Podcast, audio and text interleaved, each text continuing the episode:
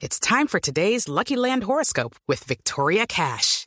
Life's gotten mundane, so shake up the daily routine and be adventurous with a trip to Lucky Land. You know what they say. Your chance to win starts with a spin. So go to LuckyLandSlots.com to play over 100 social casino-style games for free for your chance to redeem some serious prizes. Get lucky today at LuckyLandSlots.com. Available to players in the U.S., excluding Washington and Michigan. No purchase necessary. VGW Group. Void where prohibited by law. 18 plus. Terms and conditions apply. Eh, mm, otro amigo también de este programa y de Noticias Caracol, el doctor Jaime Ordóñez Molina, es epidemiólogo, profesor del CES en Medellín, es una autoridad en la materia, una eminencia, como llamarían los expertos, eh, el doctor Ordóñez. Doctor eh, Jaime, gracias por estar con nosotros hoy domingo en Sala de Prensa Blue. Juan Roberto, buenos días, muchas gracias por la invitación.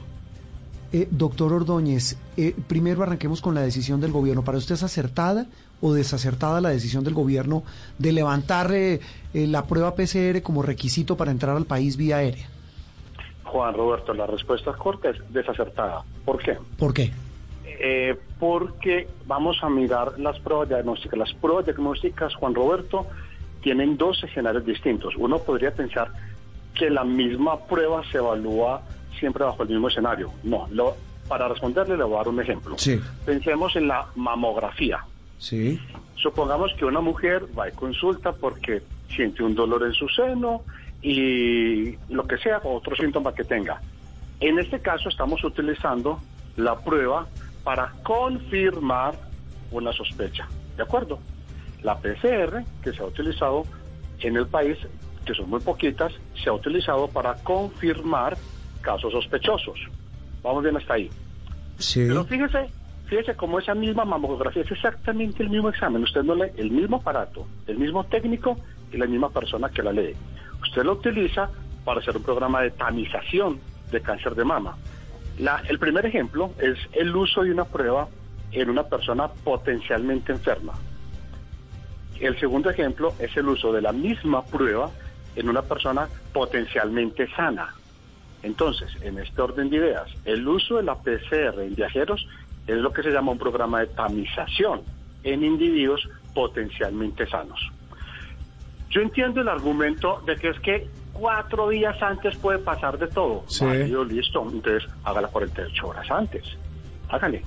O busquemos un, o un mecanismo, alguna prueba de menor sensibilidad y la hacemos dentro del aeropuerto antes de que se embarque el individuo. Pero, pero cancelarla no es la solución. O sea, es válido ese argumento, entonces hagámosla 48 horas antes. También el argumento también que el gobierno, no, es que si usted hace la prueba del individuo ya podría estar infectado y aún la prueba no detectarlo. Eso es cierto. Lo mismo pasa en un programa de tamizaje de cáncer de mama. La, pa- la paciente puede ir a hacerse su mamografía, el tamizaje no detectarla y ya con un cáncer de mama incipiente. Y por eso vamos a cancelar los programas de tamización de cáncer de mama. Otro, eh, otro argumento que escuché, mm, que es que los individuos después de 14 días pueden dar positivos y no ser infectantes. Válido el argumento. Sí. Pero entonces, simple y llanamente, si ese individuo le dio la prueba positiva y hace más de 14 días tenía está infectado, pues debe tener otra prueba positiva en su casa. Entonces, simple y llanamente, arreglemos la norma que diga que aquellos que les dio positiva y tengan un- otra prueba anterior entre 14 y 30 días que haya sido positiva, pues se les deje viajar y listo. Pero vea, vea la situación, eh, Juan Roberto. Eh, Sí. Vea las noticias de los últimos 48 a 72 horas en Dinamarca con los bisones. Entonces van a sacrificar El sacrificio masivo. Sí. millones de bisones en Dinamarca, porque ya hay 200 pacientes al menos con una nueva cepa, que es más agresiva. Imagínese. Inf- eh, pero, ¿cuántos países en el mundo tienen la capacidad de identificar una nueva cepa? Si a duras penas hacemos pruebas de PCR y bien poquitas, ¿usted cree que la vamos a, a ver, a buscar nuevas cepas de virus? Eh, eh, do- doctor Ordóñez, dígame. ¿qué, qué tan, eh, qué efecto va a traer en su concepto con el argumento que nos está planteando a nosotros y a los oyentes el que no se pida esa prueba a quien llegue al país? Bueno, mm, eso no, no, no va a subir el número de casos la semana entrante, definitivamente no va a subir el número de casos la semana entrante, pero se va a demorar mucho más en bajar, porque entonces vamos a mantener un- una circulación constante. Pero más grave que eso, vuelvo al ejemplo anterior, Juan Roberto, cuando se estaba haciendo la prueba, supóngase que un, un individuo viene desde Copenhague, entonces ahora hará el vuelo, no sé, Copenhague, Frankfurt, Bogotá. Sí. Listo. Ese individuo en, en Copenhague o en Frankfurt le van a pedir la prueba si el vuelo es Frankfurt-Bogotá. Se lo hubiera, y si venía infectado pero asintomático, no lo hubieran dejado abordar. Usted se imagina lo- los que pueden llegar con la nueva cepa. Entonces, en el que ya está identificada, con un agravante. Aquí porque Dinamarca tiene la capacidad técnica de identificar, pero ¿cuántas no habrá en el mundo en, este momento que sean más agresivas? Vean este momento, Juan Roberto, esta semana que está terminando eh, es la, ha sido la peor semana en el número de muertes por COVID desde que empezó la pandemia. La peor había sido la segunda semana de abril. Ya esta la superó y por mucho. Solo el, el 4 de noviembre se reportaron más de 9.000 muertes en el mundo por COVID. Estamos en la peor semana en este momento. Estamos viendo nuevas cepas agresivas. Y esos individuos van a entrar al país tranquilamente. Entonces, yo entiendo que puede que no sean muchos los que entren. Listo. El problema es que, como ya hay nuevas mutaciones, ahora quién va a saber si eh, entra- entrará una nueva mutación desde Dinamarca.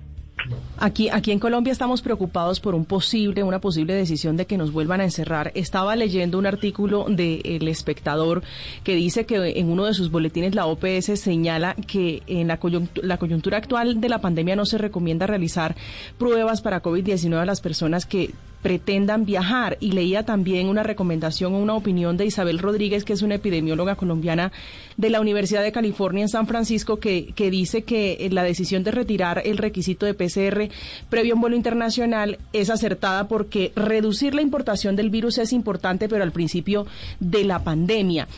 ¿Qué tan riesgoso es que, entre otras, porque hay eh, eh, científicos que dicen que el virus ingresó por el aeropuerto El Dorado, qué tan probable es que una nueva cepa como la que estamos viendo en Europa, que es mucho más agresiva, llegue a Colombia y se, y se vea ese escenario de que nos vuelvan a, a encerrar, de que haya una cuarentena estricta como la vivimos en marzo?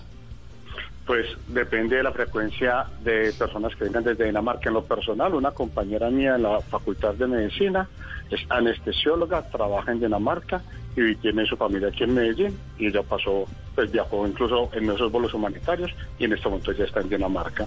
Entonces, ¿qué tan probable es? Alto. Pues eh, la Tierra ya es plana en términos de viaje, ya la Tierra es plana. Entonces, eh, esa es válido el argumento sí, de, de, no de que era solamente útil al principio si solo si hubiéramos estado seguros de que la velocidad de mutación fuese lenta. Pero ya en este momento estamos seguros de que la velocidad de mutación es rápida. En, términos generales, las mutaciones son relativamente rápidas, pero el problema es que esta que ya identificaron en Dinamarca es especialmente agresiva. Ese es, el problema. Eh, doctor Ordóñez, más allá de esta polémica, de- que porque mucho, incluso estaba leyendo aquí un, artículo en Fola de Sao Paulo eh, que dice que en la, en la, la misma si- di- discusión hay en por lo menos 15 países de América Latina de si exigir o no la prueba y lo están vinculando, yo quisiera saber su opinión, doctor Ordóñez, a- al tema urgente de mover el turismo, porque al exigir la prueba, pues mucha gente no viaja. ¿Usted comparte esa tesis? Sí, claro, o sea, la It is Ryan here, and I have a question for you. What do you do when you win? Like, are you a fist pumper? A woohooer, a hand clapper, a high fiver. I kind of like the high five, but if you want to hone in on those winning moves, check out Chumba Casino. At chumbacasino.com, choose from hundreds of social casino style games for your chance to redeem serious cash prizes. There are new game releases weekly, plus free daily bonuses. So don't wait. Start having the most fun ever at chumbacasino.com. No purchase necessary. VGW Group. Void were prohibited by law. See terms and conditions. 18 plus.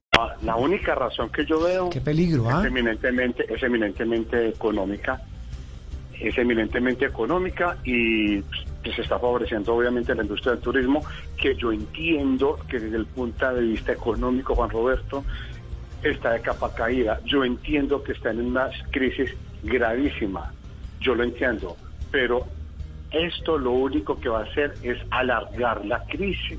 ¿Por qué? Porque es que entre más gente eh, esté enferma, pues menos se va a mover la, situación. Ya se van a generar más temores, más de los que ya hay, que además son temores reales de contagio. y la gente con temor no va a viajar. Entonces, eh, hay ciertos renglones de la economía que sí van a estar excesivamente golpeados y se van a demorar mucho más en recuperarse. Pero esta no es la forma de tratar de recuperarlos. Mm. Eh, doctor Ordóñez, eh, para terminar, eh, ¿cómo ve el fin de año en Colombia? Hablo en términos de pandemia y en términos de, de, de vida, de movilidad, de, de, de cuarentenas. Eh, Usted que ha Ah, estado al frente de este estudio. ¿cómo lo ve? Como decía Albert Einstein, locura es hacer la misma cosa una y otra vez esperando El resultados mismo diferentes. resultado. Sí. Entonces, Eh, estamos entonces haciendo- no, no- no hemos cambiado la estrategia. Eh, la estrate- las pande- ¿Cómo manejó Europa la primera ola? Canadá, Australia ya pasó por dos olas. ¿Cómo se manejan esas olas? Programas de testeo masivo, lo que te acabo de decir al principio. Sí, sí. Hay que hacer pruebas en personas potencialmente sanas y de ahí se... Pero cuántas veces no hemos escuchado decir que el 80% de los individuos son asintomáticos. Listo, si no salimos a, la calle a buscar asintomáticos, pues se va, no, no vamos a detener la transmisión. Entonces, mientras no se haga un programa de testeo masivo, que este, ¿cuán- ¿cuánto es testeo masivo? En este momento, lo- Europa está testeando cada 24 horas entre el punto 3 y punto 5% de la población, cada 24 horas. Colombia testea más o menos el punto 5% de la población en una semana. Es decir, estamos testeando siete veces menos de lo que están testeando Poquito. los europeos. Entonces, usted se asusta, 40 mil casos en Francia. Sí, ¿sabe cuántas pruebas hicieron? A mí, ¿quién me asegura que si no hacemos el mismo número de pruebas? Resultamos con los mismos números. haciendo Francia? Ah, ese es el problema. Entonces, Ese es el lío. no, eh, Mm. Pero fíjese, fíjese en, esto, en estos datos. Estamos muy asustados por el número de enfermos que está reportando Europa. Pero las muertes no son tan, tan altas tampoco. De pronto Europa Central, no, Europa del Este, los Balcanes, sí. Pero las muertes por habitante, las nuestras son más altas en este momento que las que puede estar reportando Reino Unido y España incluso. Mm, Es decir, nos espera, si le entiendo bien, un fin de año difícil, complicado. Cuando digo difícil, complicado, es que Igual, en la misma situación, Juan Roberto, esto, si no, si no... es que nos va a tocar volver a encerrarnos. ¿cree usted? No, pues eh, al, eh, al final del día es una decisión más política. Lo que pasa es que como no se hacen programas, cualquier sería el ideal? Eh, uno, encerrar en aquellos puntos donde haya más aumento de casos. El problema es que como tenemos su registro, Mm. entonces siempre vamos a tener que identificar número de casos sintomáticos.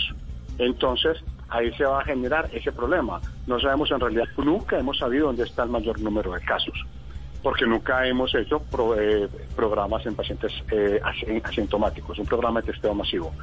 Entonces, eh, yo lo creería difícil desde el punto de vista político, eh, porque todos, usted sabe que una decisión de esas, detrás de eso hay un capital político. Claro, el problema es si, es si se vuelven a disparar los casos. Es decir, y ya lo estamos viendo, esta semana volvimos a tener, eh, si usted me corrige, eh, doctor Ordóñez, niveles de 9.000, por encima de los 9.500 casos. Hubo un día Sí. que tuvimos eh, 10.000, casi 11.000. Es decir, estamos teniendo en promedio al día, eh, eh, es que los números eh, son odiosos, perdóneme la, la expresión, pero es que se están, estamos reportando al día 179, 185 personas que se están muriendo. Claro, no- la- es decir, es un tema semana pasada, di- 181, duro, la duro. es- es decir, y pareciera que también mucha gente, uno, uno lo entiende, lo dice usted, doctor Ordóñez, por la necesidad de mover la economía, de comer, de subsistir, pero, pero por Dios, estamos, estamos pareciera como, como jugando con candela y, y- y ante una situación que puede tornarse mucho peor. Usted me corrige. No, absolutamente, ya, Juan Carlos. ¿Sabe, sabe cuántas personas mueren en promedio diario en Colombia por infarto de miocardio, que es la principal causa Sí. de muerte en el país? O que era la principal, 125. La diferencia, Juan Roberto, Muy es que el infarto no es contagioso. Ese es la- Es ese es decir, el, eso lo- yo- ese es el lío. Yo, yo, atendí, yo atendí mucha gente en la vida con infarto y ninguno me lo contagió hasta donde me acuerdo. Mm. Entonces, el problema es eso, pues es que 181, 182 muertes diarias, eh, eh, y esto que esta es una semana, digamos, relativamente decente, porque recuerde que llegamos a estar muy por encima de las 200. Sí. Entonces, eh, eh, el, el problema grave es que son muchas muertes de una enfermedad altamente contagiosa. Y si entra una, una cepa mucho más agresiva, es muy compleja la situación. Yo no conozco datos nacionales, pero esta semana eh, la Secretaría Seccional de Salud de Antioquia sacó el dato de la tasa de mortalidad por COVID de los que llegan a la UCI. De los pacientes con COVID que ingresan a la, UCI, que en Antioquia ha fallecido el 48%.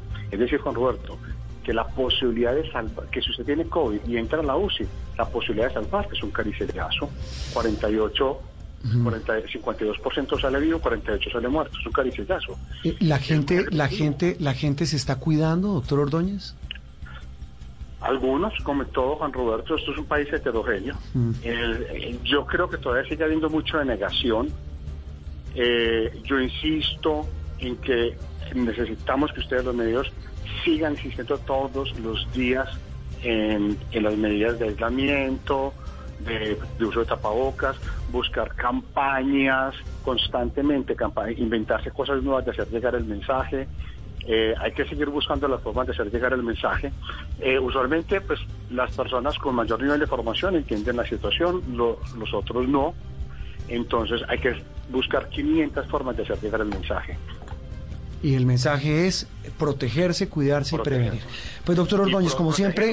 Y proteger a los otros, porque la mascarilla ah, esa es la otra, sí. te protege a ti. Eso es fundamental. Pues doctor Ordóñez, como siempre un gusto esta charla, esta tertulia de domingo con los oyentes de, de Sala de Prensa Blue, hablando de un tema del que hemos hablado durante todo el año, pero como usted dice, no nos tenemos que cansar porque nos toca subsistir con eso, con, esa, con ese virus, y, y mientras no haya vacuna, la, la única forma de controlarlo es la prevención y el autocuidado. Un gran abrazo y feliz resto de domingo, doctor Ordóñez. Muchas gracias, Roberto. Un feliz día. Muchas gracias por la invitación. Jaime Ordóñez Molina, epidemiólogo, él dice, es un error no pedir la prueba. Ahí puede haber un interés detrás, el interés de, de, mover el turismo, el de las aerolíneas por vender tiquetes, en fin, pero él básicamente lo que dice, María Camila, es que el autocuidado fundamental. Y sobre todo en estos tiempos donde hay un riesgo grandísimo de que por el aeropuerto El Dorado, donde eh, muchos expertos dicen llegó el virus, eh, llegue esa cepa tan agresiva que se está viendo, como dice él, en Europa. Una pausa y regresamos en instantes con mucho más aquí en Sala de Prensa Blue. La vuelta pintada de blue. 2020, la vuelta a España, muy blue. España se pinta de blue. Vamos ahora juntos con coordinadora a la Vuelta a España con Rubén Darío Arcila. Rubencho, buena suerte y buen camino. ¡Venga! Con coordinadora que recoge y entrega contra reloj es momento de continuar construyendo, de volver a creer y dar ese With the Lucky Land slots, you can get lucky just about anywhere. This is your captain speaking. Uh, we've got clear runway and the weather's fine, but we're just going to circle up here a while and uh, get lucky. No, no, nothing like that. It's just these cash prizes add up quick. So I suggest you sit back, keep your tray table upright, and start getting lucky. Play for free at LuckyLandSlots.com. Are you feeling lucky? No purchase necessary. Void where prohibited by law. 18 plus terms and conditions apply. See website for details.